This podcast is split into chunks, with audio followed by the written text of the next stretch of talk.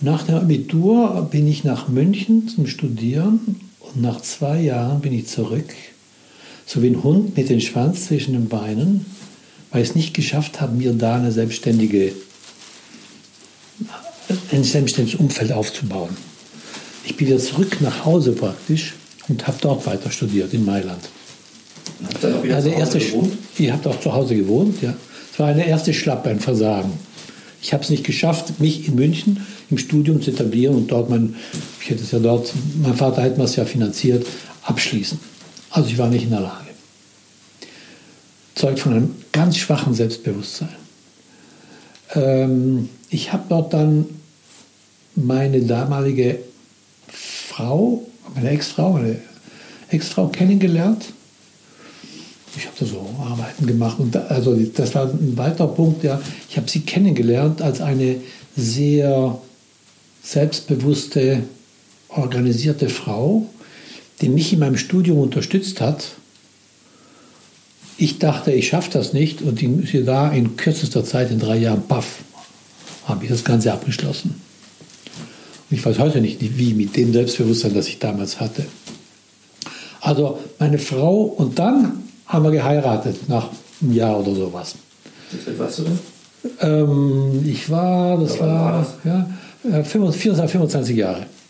Also mit 25 habe ich geheiratet. Und der Punkt ist der, ich habe eigentlich meine, eine Frau geheiratet, die mir für eine Stütze war. Ohne, ohne die hätte ich, wäre ich immer noch ein Schlappschwanz gewesen. Also ohne Selbstbewusstsein. Ich hatte diese Frau im Rücken und dann bin ich auch in den Beruf eingestiegen und war erfolgreich auch darin. Wohl wahrscheinlich von meinen technischen Fähigkeiten und von meinen von vielen Fähigkeiten her war ich erfolgreich. Ich war im Marketing, war Product Manager und war sehr, sehr, sehr. Aber vom Selbstbewusstsein her brauchte ich einfach diese Stütze meiner Frau. Und das ging viele Jahre so. Leben aufgebaut, wie ich vorher sagte, in Sicherheit, Management, alles nach außen hin, normales Leben. Deswegen, wenn ich äh, sowas sehe, äh, weiß ich, dass sich da was ganz anderes verbergen kann hinter erfolgreichen Menschen. Weil ich war auch so ein erfolgreicher Mensch. Ich sage jetzt nicht, dass bei anderen sich das unbedingt abspielen muss, aber bei mir auf jeden Fall weiß ich es, dass es war eine Fassade, da stimmte alles, eine sagen wir, materielle äußere Fassade, da stimmte alles, aber nach innen war es wie morsch oder hohl. Ein Punkt, der mir beweist, wie, wie, wie ich am Boden war, war, ich, meinem, ich war schon erfolgreich im Beruf. Mit zwischen 25 und 30 Jahren habe ich meinem Vater einen bitterbösen Brief geschrieben und ich habe ihm vorgeworfen, dass er meinen Bruder in ein gemachtes Nest setzt und mich praktisch aus dem Nest rausschiebt und ich mir mein Leben selber aufbauen muss. Im Nachhinein der Aufarbeitung ist mir bewusst geworden, ich habe ihm die ganze Schuld gegeben für mein mangelndes Selbstbewusstsein, mir eine Existenz aufzubauen. Ich hatte mir eine Existenz aufgebaut und hatte immer noch den Gedanken, ich kann mir keine Existenz aufbauen. Das lag, lag so tief in mir drin. Also ein ganz schwaches Selbstbewusstsein. Trotz dieser vermeintlichen Hypothek entwickelt sich die berufliche Karriere von Klaus Weiler sehr erfolgreich.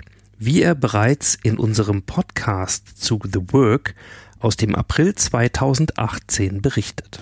Ich war äh, Geschäftsführer eines Geschäftsbereichs bei Bayer in Italien und ähm, hatte dieses Geschäft zehn Jahre lang geführt, auch zu einem relativ hohen Erfolg. Interessant war, ich war immer hochmotiviert, ich war voll engagiert und ich hatte es meinem Vater nachgemacht. Der war immer voll für das Geschäft und für das Arbeitsleben da. So habe ich es ihm nachgemacht und das war auch mein Leben. Das war meine Priorität Nummer eins. Und äh, als ich, äh, das war nach 20 Jahren Management ungefähr und 10 Jahren an der, dieser Position, geschah etwas völlig Unvorsehbares. Plötzlich war in wenigen Tagen meine ganze Motivation für diesen Job und für diese Arbeit weg. Wie alt waren Sie damals, als das passiert ist? Ich war, also das ist geschehen, als ich 45 Jahre alt war. Und ich hatte überhaupt keine Vorstellung. Ich kannte nur arbeiten, motiviert, motiviert sein, mich einzusetzen. Und ich hatte einfach äh, Die Lust war weg, aber auch das Interesse war verflogen. Ich wusste nicht, was damit anfangen, wusste aber eins, es ist nicht vorübergehend, das ist etwas sehr Tiefes, was in mir geschehen ist. Ich kann es nur nicht nachvollziehen noch. Und ich habe das so interpretiert, ich war so gefangen gewesen, hatte mich auch meiner Frau so an, von, von ihr äh, stützen lassen. Wahrscheinlich sie auch gestützt in einer anderen, äh, anderen äh, Ausgabe, also auf jeden Fall so abhängig von ihr. Und da plötzlich hat sich etwas Inneres in mir, ist geplatzt im Sinn von, der Junge muss an die Luft, da muss was raus. Und da kam das aus mir raus, irgendwie etwas in mir. Und ich kann mich erinnern, ich fühlte mich frei, vogelfrei. Ich war, ich war so gut drauf. Ich war noch nie so gut drauf gewesen in meinem Leben damals.